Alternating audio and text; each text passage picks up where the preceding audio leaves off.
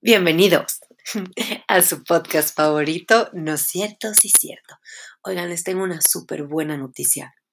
Y es que vamos a tener podcast todos los días por una semana.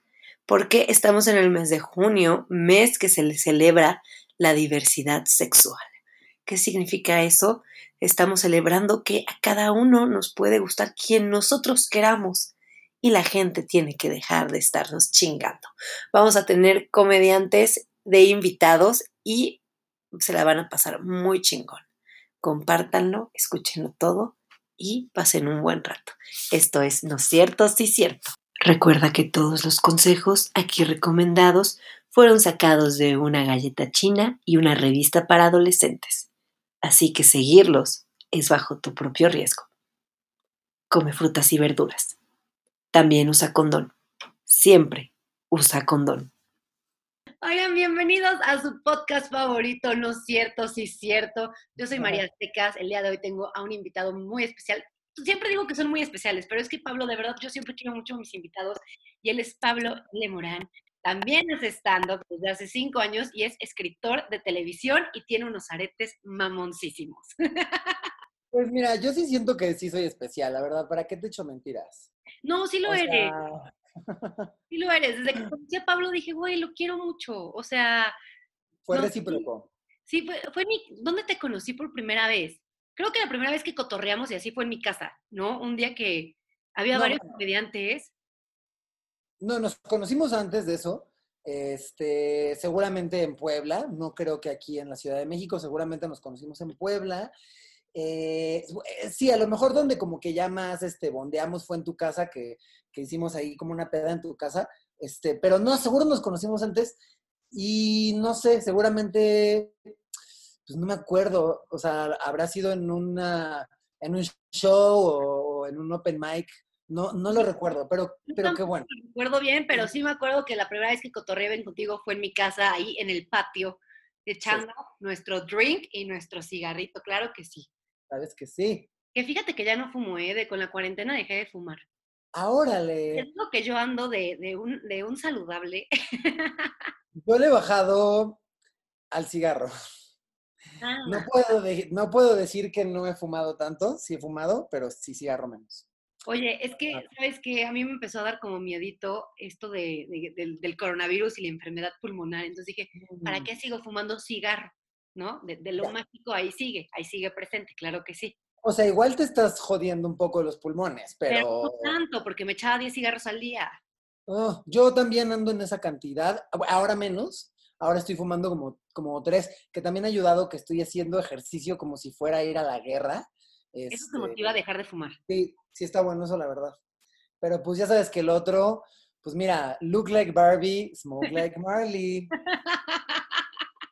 Ay, yo te quiero abrazar. Pablito, vamos a hacer una. Es que soy, como yo soy Miss, planeo muchas actividades, ya sabes, a mí me gusta eso. No le tengo miedo a las actividades. Me encanta, me encanta. Dime el número del 1 al 13. ¿Al 13? del 1 al 13, sí. Mm, dicen que el 13 es de mala suerte, ¿no? Eso dicen. Pues yo no creo en la suerte, así que 13. 13. Pablito, ¿te gustaría casarte? Eh, he tenido una relación complicada con, la idea del matrimonio y con la institución que es el matrimonio, pero eh, por ahora, por ahora, por ahora, sí, sí me gustaría, eh, más que por otra cosa, solamente por hacer valer mis derechos. Ok, oye, sí, claro que sí, es como no me dejaban, ahora me dejan y ahora voy a ir y lo voy a hacer. Sí, es una cosa como de visibilidad y de, y de sí, de hacer míos mis derechos. A lo mejor para mí, sí, digo, no me quiero poner aquí de Roberta Pardo, de el matrimonio no significa nada para mí. O sea, sí, para mí un papel a lo mejor no simboliza tanto, pero sí quiero hacer valer mis derechos, entonces, por eso sí. Y la verdad, pues, a ver, ¿para qué te echo mentiras? También quiero tener una boda y bailar pepe, pepe, pepe, pepe, o sea, también quiero la peda de la boda. Oye, ¿cómo te imaginas tu boda? O sea, creo que, bueno, yo sí tengo como varias ideas de cómo me gusta, no sé si me quiero casar, pero si sí me caso, tengo como hay varias ideas, pero tú cómo te imaginas tu boda?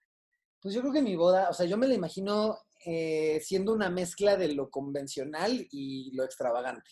O sea, no sé si me veo casándome así como en un toxido, así súper formalito y va, va, va, ñe, ñe, pero tampoco quiero hacer estas, estas cosas muy, muy respetable, pero yo no querría hacer estas cosas que hace luego la banda de casarse en un boliche y no. O sea, me gustaría que si hubiera una fiesta eh, con ropita nice y todo, ¿no? O sea, como que sí vaya la bandita arregladita, pero a lo mejor no así como de vestidito y bla, bla, bla. Este, Bueno, de vestido largo, o sea, de vestido corto, así como más casual, elegantón.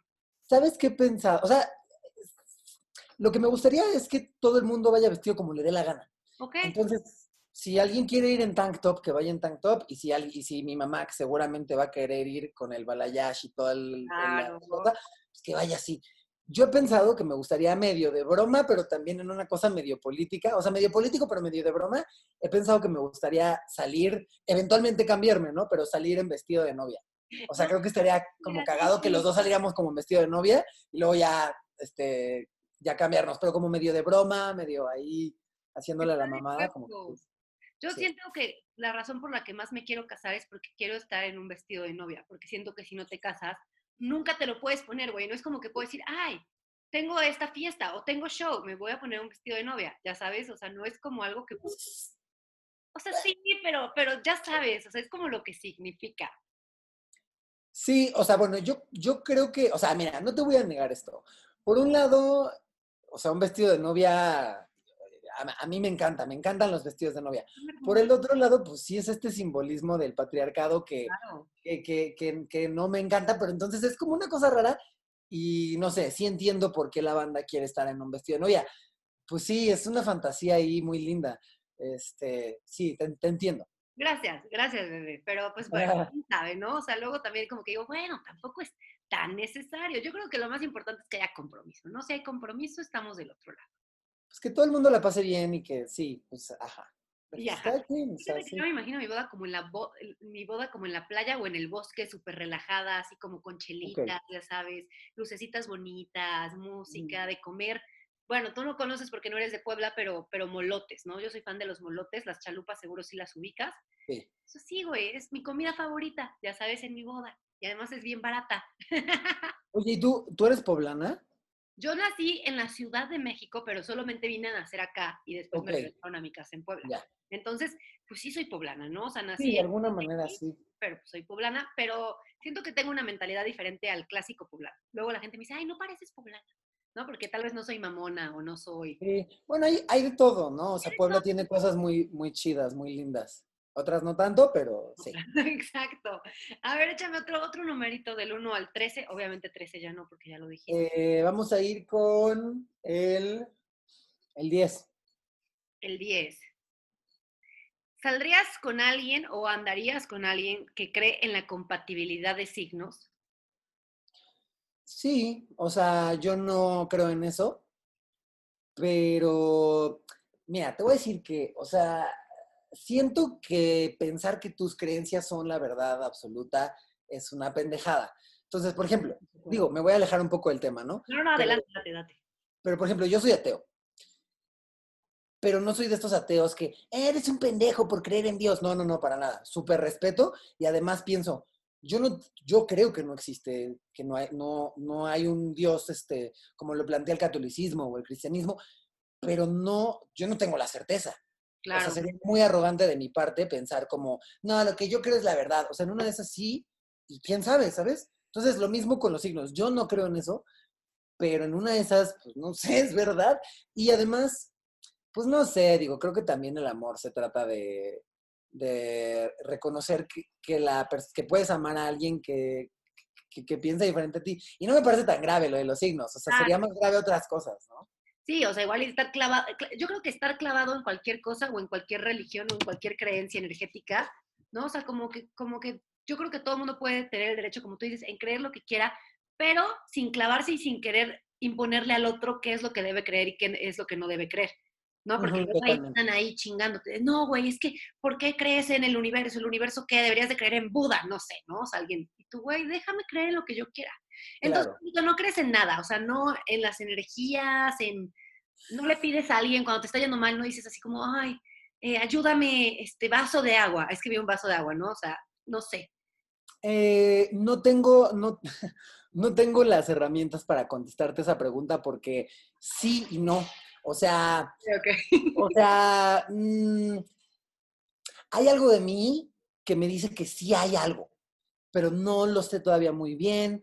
O sea, como que no, no, no lo tengo muy claro, pero por, por el otro lado pienso, no sé, creo que es complicado que no existiera nada, que no existiera como una fuerza superior, pero como todavía no lo he acabado de descifrar y no he leído lo suficiente y demás, como que no lo tengo muy claro, pero sí, sí, sí, sí creo que hay una fuerza mayor.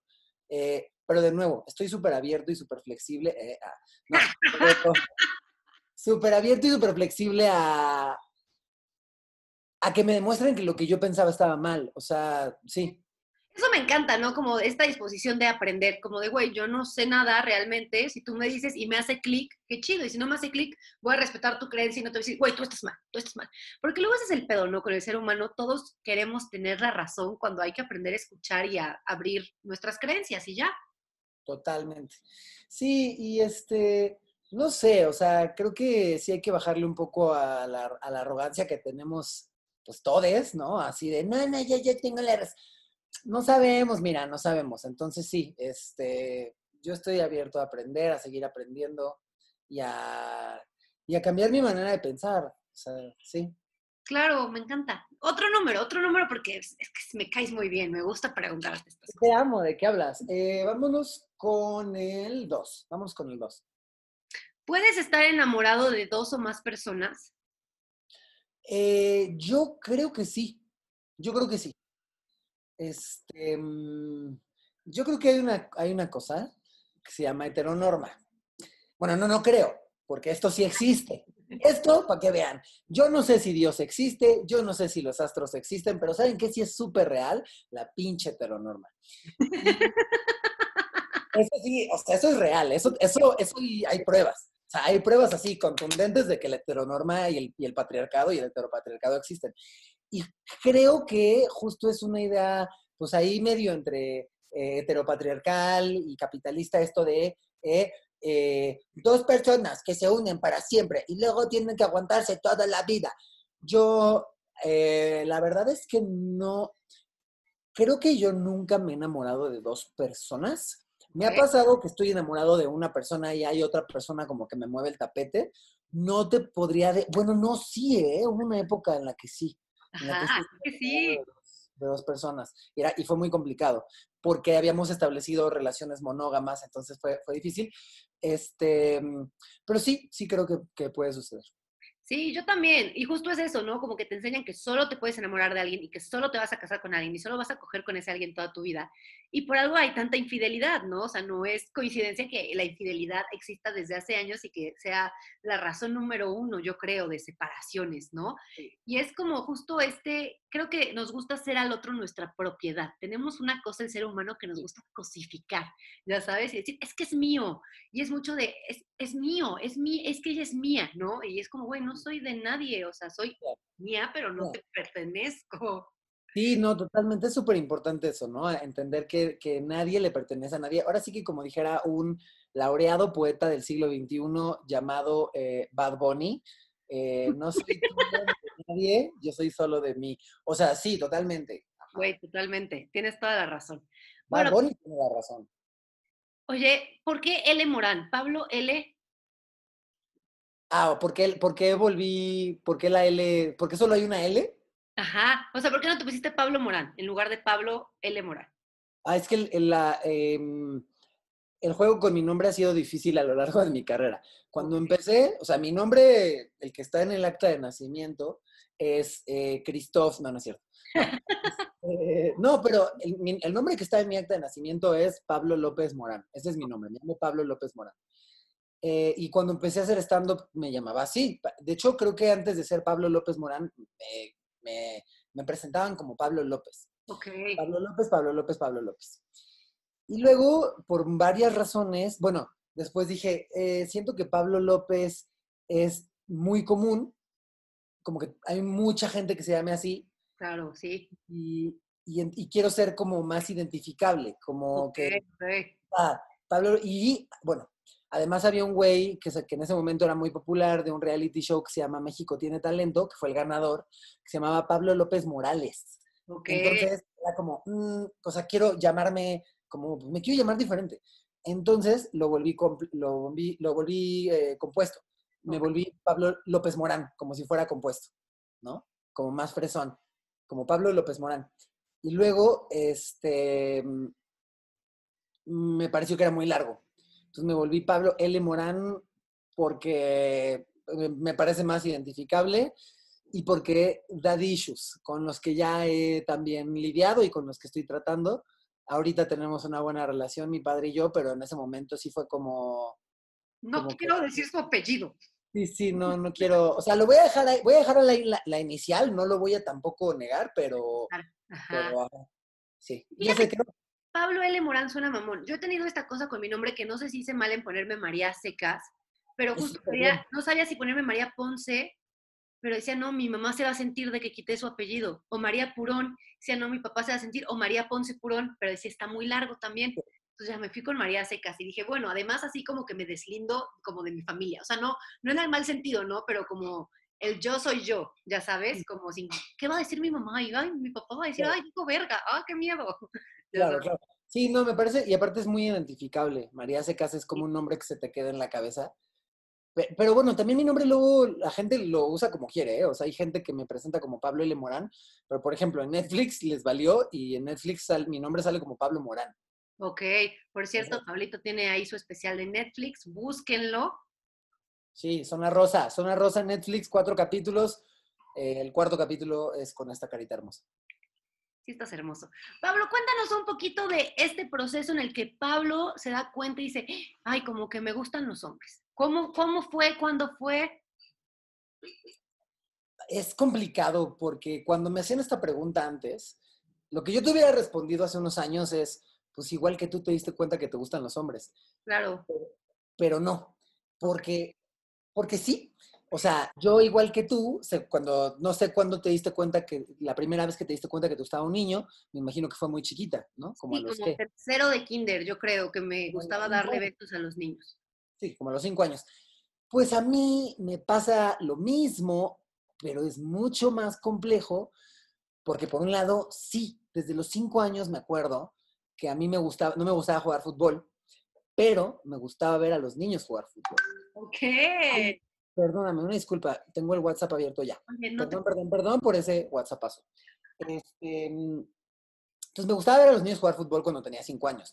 Pero por el otro lado, otra vez de lo que hablábamos hace rato, la heteronorma eh, se encarga de a los niños desde muy chiquitos enseñarles ciertas cosas, ¿no? O sea, yo desde que nací, desde que tuve uso de razón, de alguna u otra manera, ya sea porque me lo dijeron mis papás o la televisión o todo el sistema en el que yo vivía, aprendí desde muy, muy chico que lo que yo tenía que ser cuando creciera era un señor con una esposa y dos hijitos y un golden retriever y una casa con un techito así. Un Golden, claro, sí. Entonces, la infancia gay es, es, es rara por eso, porque yo me estuve obligando mucho tiempo, o sea, por un lado, claro, me gustaba ver a los niños jugar fútbol, pero por el otro yo veía a las niñas y como que me obligaba un poco a mí mismo y yo llegué a genuinamente pensar que me gustaban, pero siento que era porque yo me estaba obligando, así de que no, sí, sí te gustan, no sé qué.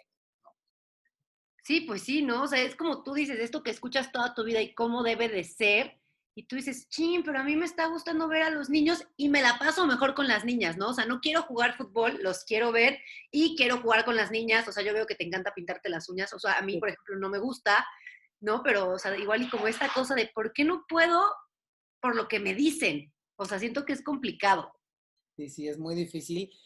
Es muy difícil, es muy duro, pero cuando empiezas a crecer y empiezas a tener autonomía e independencia, hay algo muy chido y, y muy deli, y es que puedes empezar a hacer lo que te da la gana, lo que te da la gana, y pues, cariño, andamos hoy en falda, o sea...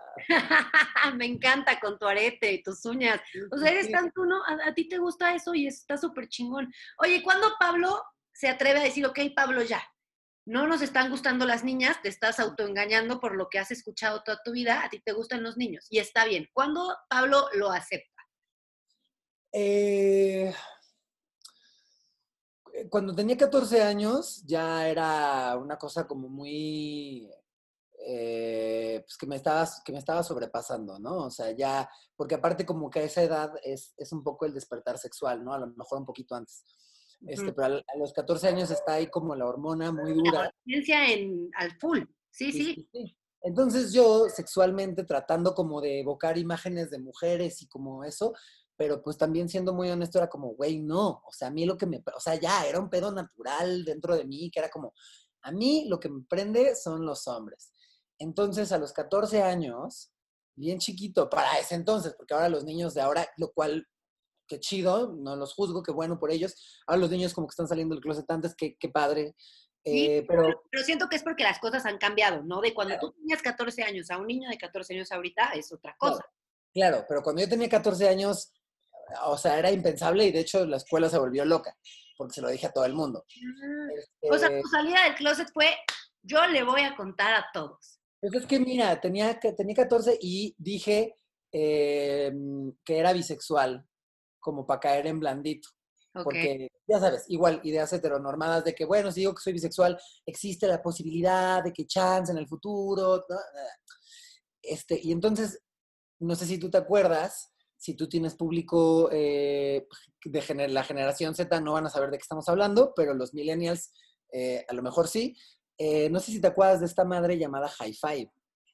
Obvio, era eh, como de la primer red social y podías poner mil cosas y jueguitos, ajá. Sí, fue como lo anterior a Facebook, lo, que antecedió a Facebook. Fue como MySpace, High Five y Facebook, ¿no? Y entonces en High Five había una viñetita que decía eh, orientación sexual. Entonces estaba este, homosexual, bisexual, heterosexual, ¿no?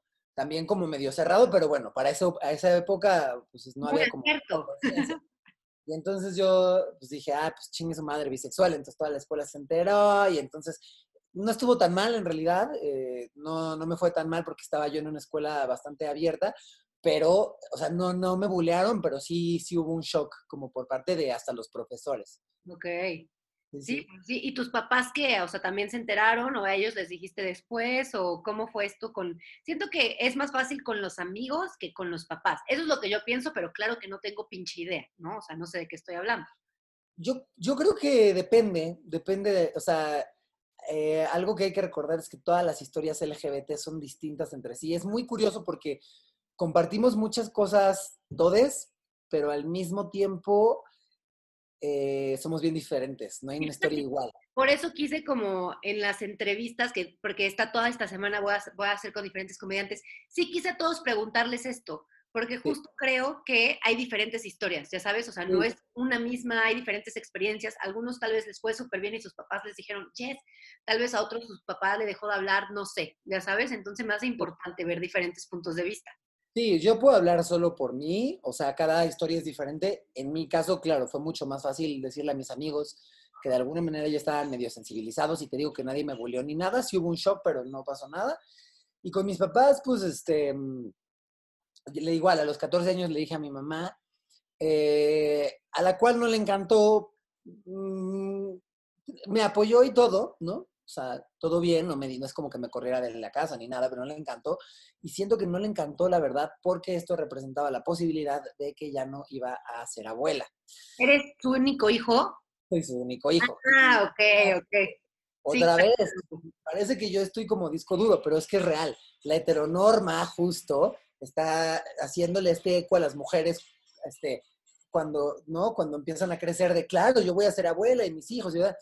Y pues no, entonces, eso creo que fue lo que le pesó más a mi mamá, la posibilidad de que no iba a ser abuela. Y a mi papá, que yo tengo la sospecha de que mi mamá en algún momento le dijo, este, yo no le dije hasta los 18 que él me lo dijo a mí. Ok. Este, tuvimos una, tuvimos este, una relación muy complicada, muy difícil. Eh, pues difícil, la verdad es que una relación difícil, donde no nos llevábamos bien, no nos entendíamos, y a los 18 años como que después de hacernos la vida imposible el uno al otro, este, porque mi papá también, ¿no? Con, o sea, porque no se lo decía, pero a ver, ahora sí que como dijera mi Führer Juan Gabriel, lo que, lo que se ve no se juzga, ¿no? Lo que se ve no se juzga, claro. Obvio, y a mi papá le pesaba mucho y entonces mi papá la pasaba fatal y yo también era muy rebelde, entonces yo más le cagaba a él, pues más joteaba yo, ¿no? Claro. Más, más, le cagaba a él que yo usaba cosas rositas, pues más me ponía cosas rosas, ¿no? O sea, y era para chingar, chingar, chingar. Y nos hicimos, y él siendo homofóbico, siendo horrible conmigo, o sea, nos hicimos la vida imposible hasta que... O sea, ambos dos, o sea, él en esta parte homofóbica y, y, como tal vez que tú sentías que no, no sé, que no podía ser tú, y entonces tú veías que eso le molestaba y decías, pues voy a hacer más yo, aunque no me guste tanto el rosa, pero como sé que le molesta, voy a hacer ocho veces más rosa. exactamente. ¿no? Un poquito. Sí, sí, sí, un juego ahí de ver quién se chinga más al otro. Y cuando cumplí 18, este, pues ya como que yo creo que mi papá hizo un chingo de trabajo interno, ¿no? Durante muchos años, fueron muchos años de hacernos la vida imposible mutuamente. Eh, cuando tenía 18, mi papá me dijo, oye, pues a ver, ya, ¿no? O sea, yo ya sé qué, ya sé qué pedo, y ya, ya, vamos a relajarnos los dos, yo voy a tratar de poner de mi parte y ya. Y la verdad es que creo que, pues dos, tres lo hemos sobrellevado y ahora nos llevamos chido. Qué bueno, ¿no? Digo, de, creo que un camino rocoso. Decir que todo el mundo se va a entender con sus papás, ¿no? Eso es lo que vemos en la televisión, que, ay, sí, familia hermosa. Pero sí creo que hay veces que no haces clic, ¿no? O sea, que no haces clic y aunque sea de tu familia, pues sí, no estás haciendo clic. Y como tú dices, hay que llevarlo lo mejor que se pueda, los dos cediendo, ¿no? Hay veces que tienes que poner de tu parte y listo. Claro, y este, siento que yo tuve la fortuna, o sea, fue un camino rocoso y difícil, pero tuve la fortuna de que mi papá de alguna u otra manera con, pues, se agarró, o sea, no sé de dónde agarró las fuerzas, pero trató de empatizar, este, pero pues hay gente que no corre con la misma suerte, ¿no? Claro, sí. Oye, y alguien que, que tiene mucho miedo de, de, digo, de salir del closet, de decirle a sus papás, ¿qué consejo le darías tú? O sea, ¿cómo lo animarías? ¿Que no salga? ¿Que si salga? ¿Qué? Híjole, esta es una pregunta que me hacen mucho. Yo lo sé, es como una clásica, ¿no? Sí, y mucha gente, sobre todo muchos chavitos, me escriben para preguntarme este tipo de cosas. Ok. Y es una pregunta muy difícil de responder, por lo mismo que hablábamos ahorita, eh, con respecto a que cada historia LGBT es diferente. Es complejo. Yo lo que aconsejo es, es que depende mucho del contexto y cada contexto es muy distinto. Entonces, lo que yo recomiendo es lo siguiente, analiza tu contexto, ¿no? Y a partir de analizar tu contexto, de, eh, toma una decisión. Entonces, por ejemplo, yo lo que siempre digo es, eh, yo tengo amigos de mi edad que no han salido del closet y que yo creo que no lo van a hacer. Y no me parece menos válido. Okay. O sea, que no han salido del closet con sus papás. No me parece menos válido porque sé que vienen de un, de un contexto muy diferente al mío, en el que probablemente sus papás se van a infartar. Tengo un amigo al que sí su papá lo corrió de la casa. Entonces, depende del contexto en el que vives. Yo creo que si, o sea, si, tus papás a lo mejor tienen ahí ideas medio homofóbicas y se van a choquear, pero tú crees que de alguna manera pueden entenderte, hazlo. Si crees que existe la posibilidad de que haya mucha violencia, de que te violenten física o emocionalmente a partir de salir del closet, eh, recomiendo, y, pero igual lo quieres hacer, eh, recomiendo esperar tu independencia económica y una vez eh, económicamente independiente decirles, si no lo quieres hacer, me parece muy válido. O sea, me parece que depende mucho del contexto. No puedo dar un consejo como general, este, pero si crees que tienes la posibilidad, hazlo, si no, no lo tienes que hacer. Me encanta el consejo, o sea, creo que el contexto es muy importante, ¿no? Luego hablamos tal vez de nuestro privilegio de, ay, ya que le diga, que se avienta a ser el mismo, digo, no por eso no vas a ser tú mismo, ¿no? Pero igual hay un poquito de liberación, no lo sé. Pero yo pienso en alguien, no sé, de un pueblo de México súper machista, con una papá homofóbico al mil y como tú dices, violento, y es como, güey, ¿para qué? O sea, ¿para qué se arriesga? Como tú dices, que busque su independencia económica y después vea, o que no, o sea, creo que no decirle no te hace más o menos, ¿no? O sea, solamente...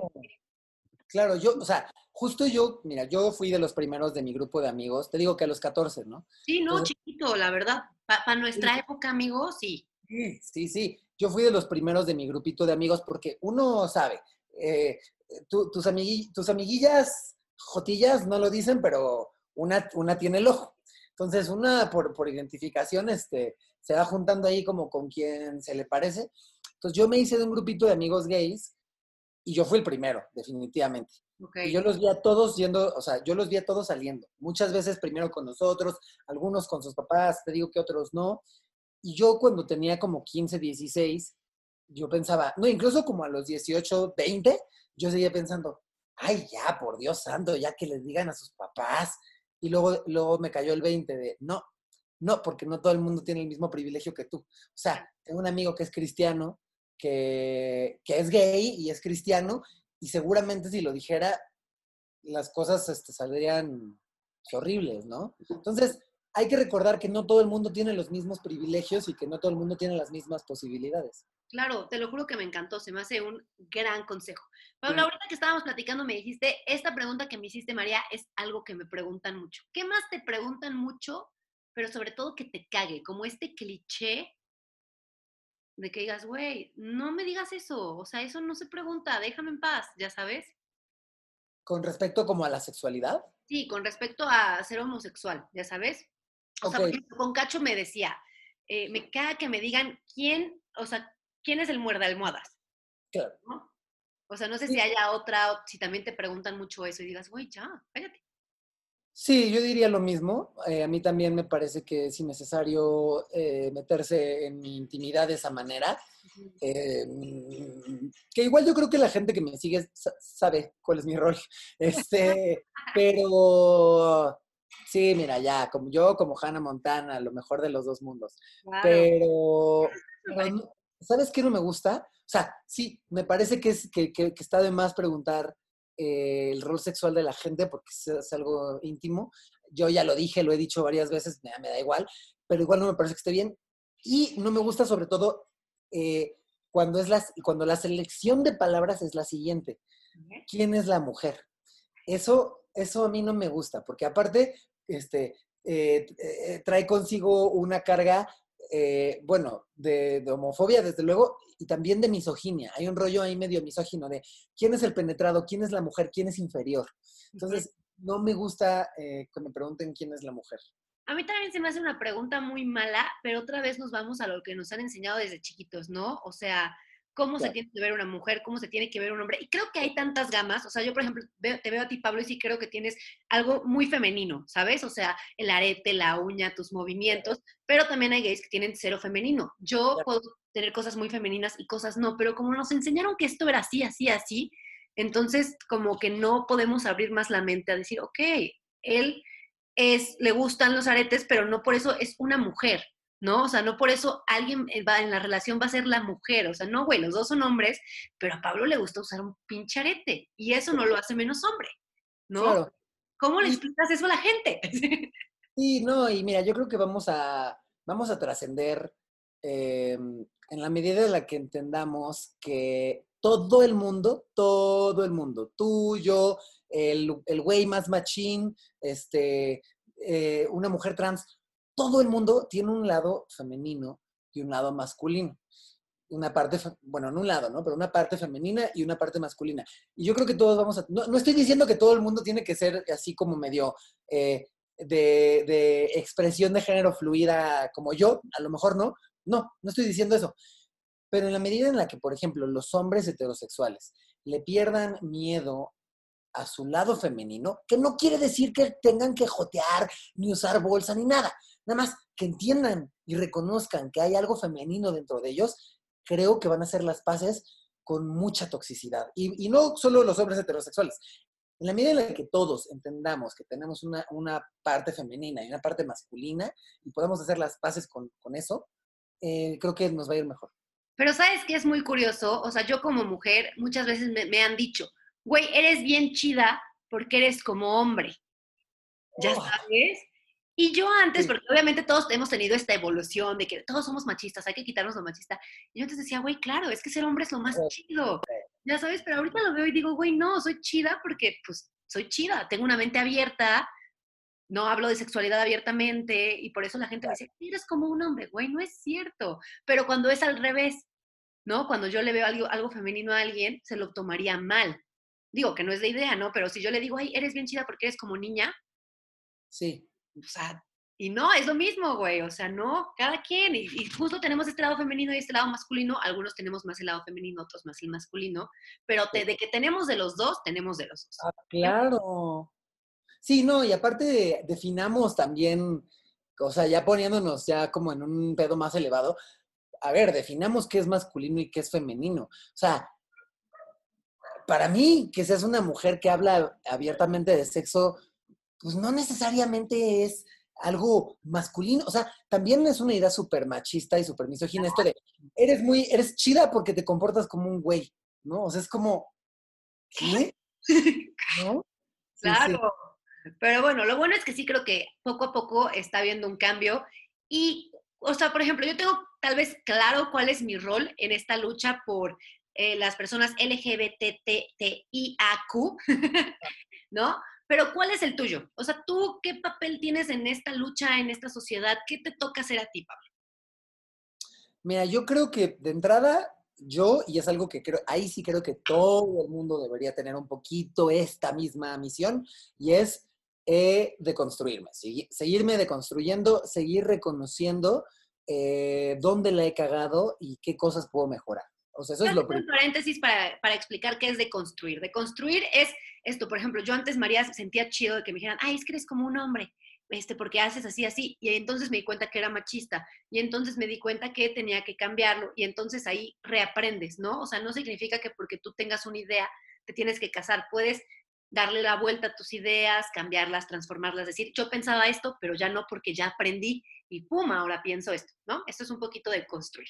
Sí, como cuestionarte y sobre todo desaprender, desaprender todas estas ideas misóginas, clasistas, no solo, no solo con respecto a la sexualidad, ¿no? Sino también clasistas, racistas, este, xenofóbicas, xerofóbicas, o sea, eso es un poco la deconstrucción, ¿no? Pero entonces, eso es lo primero.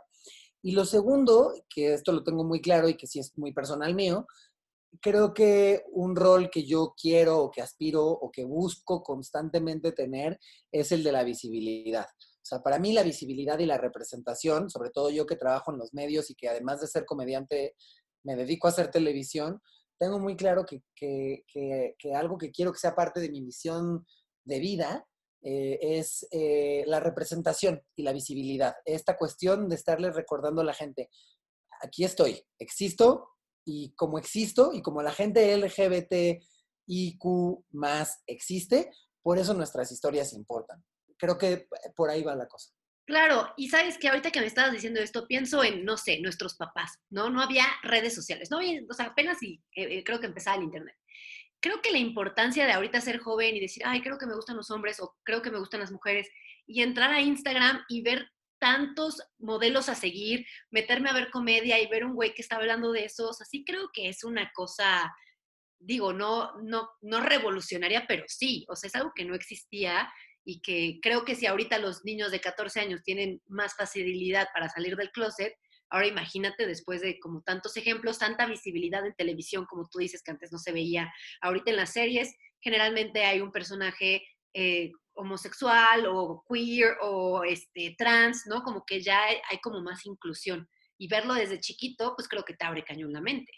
Sí, está, están pasando cosas interesantes en los medios, eh, cosas que aplaudo y creo que, sin embargo, todavía hay más camino que recorrer. Hay todavía bastante camino que recorrer, pero creo que sí, que estamos en un buen camino. Falta mucho, digo, ya vamos más para allá que para acá que hace, hace unos años. Y luego, no sé, Pablo, sí pienso en los, en los países y en los lugares donde es ilegal, donde hay cárcel, donde hay pena de muerte. Y digo, ¿cómo? O sea, ¿cómo puede ser posible? O sea, imagínate ser una persona homosexual y estar en ese lugar, güey. O sea, ¿qué haces? Claro. ¿Qué haces, güey? ¡Qué horror! Este, Pablo, ¿algo más que quieras decir de este tema? Eh, yo ya no tengo ninguna pregunta, pero algo que digas, güey, la verdad quiero decir esto, María, no me preguntaste esto y sí me gustaría expresarlo. No, me parece que hiciste un estupendo trabajo, querida. Eh, y nada, lo que siempre digo, sigan resistiendo porque nuestra existencia es resistencia, baby. Sí. Y nos vamos al momento blondie, al momento blondie del día. ¿Estás listo?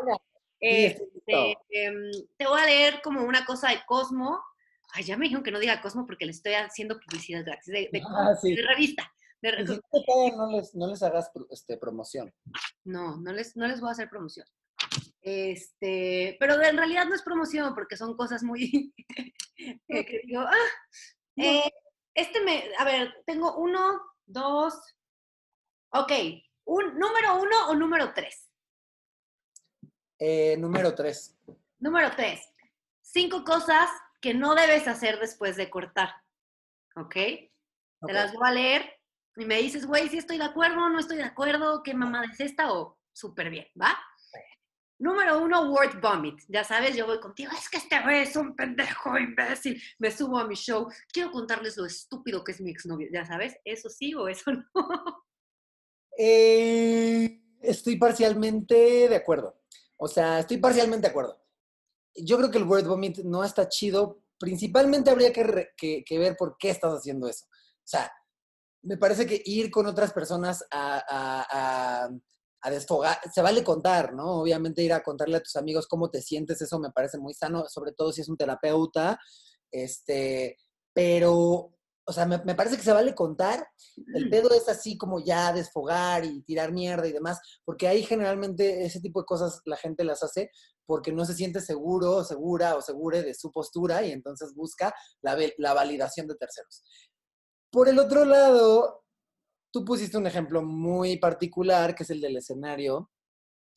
No estoy en desacuerdo. O sea, mira, mientras no expongas cosas íntimas del tamaño de su pene y cosas así, no me parece que esté mal hacer comedia. Mira, cariño, tú lo sabes muy bien. ¿no? O sea, de que lo sacas. Tú lo sabes muy bien, este, el dolor se puede volver comedia. Entonces, Claro. eh, con respeto, pero... eh, eh, No, es ofensivo. Yo sí tengo varias cosas de mi exnovio y él las ha escuchado y se muere de risa, Ah, ya Ah, bueno. sabes.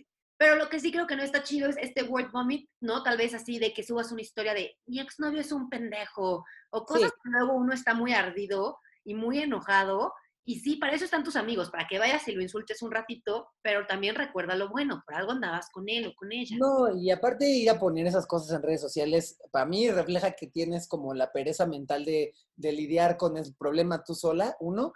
Y dos, eh, aguas con poner mierda del ex en público y quemarlo en público porque, porque lo he visto varias veces. Que perro oso cuando regresas con el ex. Y ya todo el mundo vio que pusiste en Facebook que es un pito chico y que se cogió a tu prima. Ajá. Y regresando con él. y lo odio, lo voy a quemar. Corte A, regresan. ¿Y tú? Sí, yo digo nomás aguas, aguas porque sí. Número dos, embriagarse y estar con cualquiera. Este es dos en uno, embriagarse y estar con cualquiera. Ay, qué difícil. ¿Tú qué opinas? A mí me parece muy sano. O sea, yo tuve una relación muy larga, o sea, empecé en tercero de prepa y terminé después de la uni. Y la verdad es que a mí sí me hizo bien la putería un rato. O sea, yo sí tenía mucho dolor, tal vez ahorita lo canal- canalizaría diferente, haciendo ejercicio, escribiendo, pero en ese momento te lo juro que a mí salir y embriagarme y la putería fue como un año de eso. Güey, me, me sirvió, o sea, tenía que sacarlo, tenía que olvidarme de, ya sabes, era una cosa de que no quería pensar en eso y usaba el alcohol y a los, a los hombres pues como para olvidarme, pero no me arrepiento. O sea, no es que no lo aconseje, sí lo aconsejo. Sí, o sea, yo creo que depende, o sea, depende de cada persona. Yo creo que este mm, no está mal embriagarse y estar con cualquiera siempre y cuando tú lo decidas porque tú quieres hacerlo y no tanto para llenar un vacío. O sea, definitivamente yo creo que el, alcohol y coger con, mucha gente eh, puede ser muy divertido, y si, y si te cuidas y tú lo haces porque realmente tú tienes ganas de cogerte a seis personas en una noche, está está súper chido. Eh, no lo recomendaría para llenar un vacío, porque creo que no va a suceder. Ajá. Pero si tú quieres, o sea, si porque tú quieres, porque a ti se te antoja cogerte a mil personas en una noche, cariño, date. O sea, Claro, y eso, eh, digo, puedes estar ardido y no estar ardido, ya sabes. Pero sí, justo eso, eso del vacío es más importante, porque creo que hay otras formas de llenar el vacío y yo ya lo aprendí, ya sabes. Y sí es mucho amor propio, hacer ejercicio, escribir, hacer cosas que te gustan, y luego igual y vas con estas ganas de putear, pero ya no es como putear para no sentir, ya es putear porque quiero putear. si van a putear, perfecto, nada más cuídense a ustedes y a los otros. Sí, por favor, por favor, estoquearlo. Mira, yo creo que es una pésima idea estoquear a alguien cuando acabas de cortar con él, pero sería yo un mentiroso si te dijera que yo no lo hice. Yo también, pero es como ponerle limón a la herida y es muy fácil decir no lo estoques, pero hay acá una necesidad de ir a ver qué está haciendo. Si tienes, mira, yo el consejo que daría es, si tienes este, la fuerza mental y la voluntad de no hacerlo, definitivamente no lo hagas. Pero chale, yo no, puedo, yo no puedo aconsejar esto porque yo lo he hecho un chingo de veces. Claro, yo también. Si te lo puedes ahorrar y eres una persona muy fuerte, ahórratelo, ¿no? Huevo, pero si no, pues mira, coño, yo lo he hecho y, y te vas a hacer daño, pero pues, mira, a veces uno a putazos aprende. también. La neta sí, la neta sí. Luego hay veces que ya subió algo con alguien más, se te rompe el corazón diez veces más, pero ya entendiste que ya no es por ahí, ¿no? Sí. También. Sí. Sí. Esta creo que tiene que ver un poquito con el word vomit y es etiquetarlo negativamente. ¿No? Mm, qué difícil, te voy a decir que. eh, depende, o sea, otra vez voy a decir depende. Está bien, está bien, amigo. Esto no, esto no es un examen. Es que te voy a decir que sí, yo no estoy de acuerdo con etiquetar negativamente a tu exnovio, porque además, seguramente tú también hiciste alguna mierda. O sea, las, las relaciones son de dos. Claro. Y cuando muy probablemente tú también tienes tu cola que te pisen. Yo no expondría a mi ex, pero hay casos particulares en donde chances sí. Por ejemplo, no quiero entrar en detalles porque no es muy bonito hablar de esto, pero yo una vez estuve en una relación muy abusiva y muy violenta. Y eh, yo entré como en estado de shock, fue muy raro, fue muy feo. Y si me pasara ahorita, ya con la madurez que tengo, em, no sé, en una de esas sí diría lo que me hizo, no por quemarlo, no por cancelarlo, yo no creo en la cultura de la cancelación, pero sí como para generar una conciencia.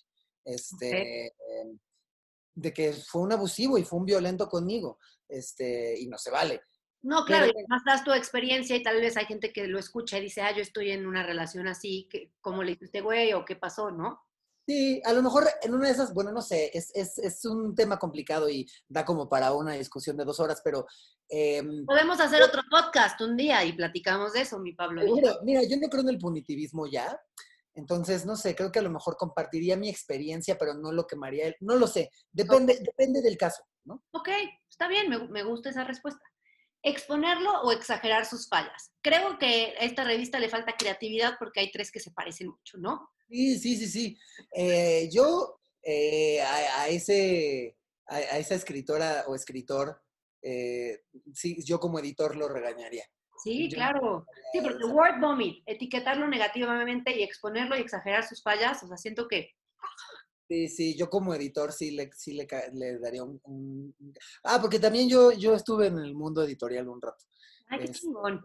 Sí, sí, pero bueno, eh, pues sí, lo mismo. O sea, no, no, yo no, no lo haría. No, no, y, ah, y lo mismo que les dije hace rato. Aguas, porque luego andan volviendo con el ex y qué perroso que estuvieron hablando mierda y luego regresan. A mí me pasó tantas veces y te lo juro que sí aprendí que no hay que hacerlo. O sea, luego estás tan enojada y tan ardida que, güey, espérate, espérate tantito. Y quémalo si quieres, pero con tu mejor amiga, con esa que no importa, ¿ya sabes? Porque a veces sí necesitas ¡puf! sacarlo. ponte así, ponte a escribir en un cuaderno de My Chemical Romance, ahí una, una pinche poesía triste y escribe ahí que te caga la madre y que lo odias y, y ya, y desfoga todo en el papel y luego ya con la cabeza fría actúas. Güey, ¿no? escribir es súper terapéutico. Yo, neta, creo que la escritura me ha salvado. O sea, suena súper mamón, pero, güey, ¿cómo? No, sí. ¿Cómo?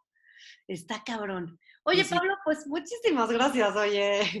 Ay, no, gracias a ti, la pasé muy bien Yo contigo. también, yo también. Oye, ¿en qué red social te podemos seguir? ¿Cómo te seguimos en redes sociales? Eh, me pueden seguir en todas las redes sociales como arroba Pablo L. Morán. Este, tengo un canal de YouTube eh, en donde hago un podcast que se llama Un Guy Fuera de Serie, que está a punto de terminar, si no es que ya terminó para cuando salga este video, pero seguramente en el futuro voy a subir más contenido. Y ya, ya se la saben, si tienen la aplicación de Comedy Central, ahí pueden ver participaciones mías, eh, como por ejemplo en el especial Manchas Mis Huevos. Y si tienen Netflix, pueden ver Zona Rosa y ahí está mi cara. Ay, es que te admiro mucho. Quiero ser como tú cuando lleves cinco años haciendo stand Claro Yo quiero ser como tú. Yo, ay, ya. Ah. Pablo y yo siempre digo, qué guapo. No, tú qué guapo. No, ya tú. Así, no podemos parar de echarnos flores. Tenemos mucho amor que darnos. Eh, sí Y bueno, a mí me pueden seguir como arroba soy María Secas, arroba soy María Secas. Si les gustó, comenten qué les gustó, qué no les gustó. ¿Quieren que hagamos otro Pablo y yo en el que hablemos de estas relaciones abusivas y tóxicas? Porque hay mucho que contar de los dos lados, creo yo. Sí, sí, sí, Y- cómo no. Nos vemos mañana en el próximo episodio de esta semana especial de la comunidad LGBTQXYZ.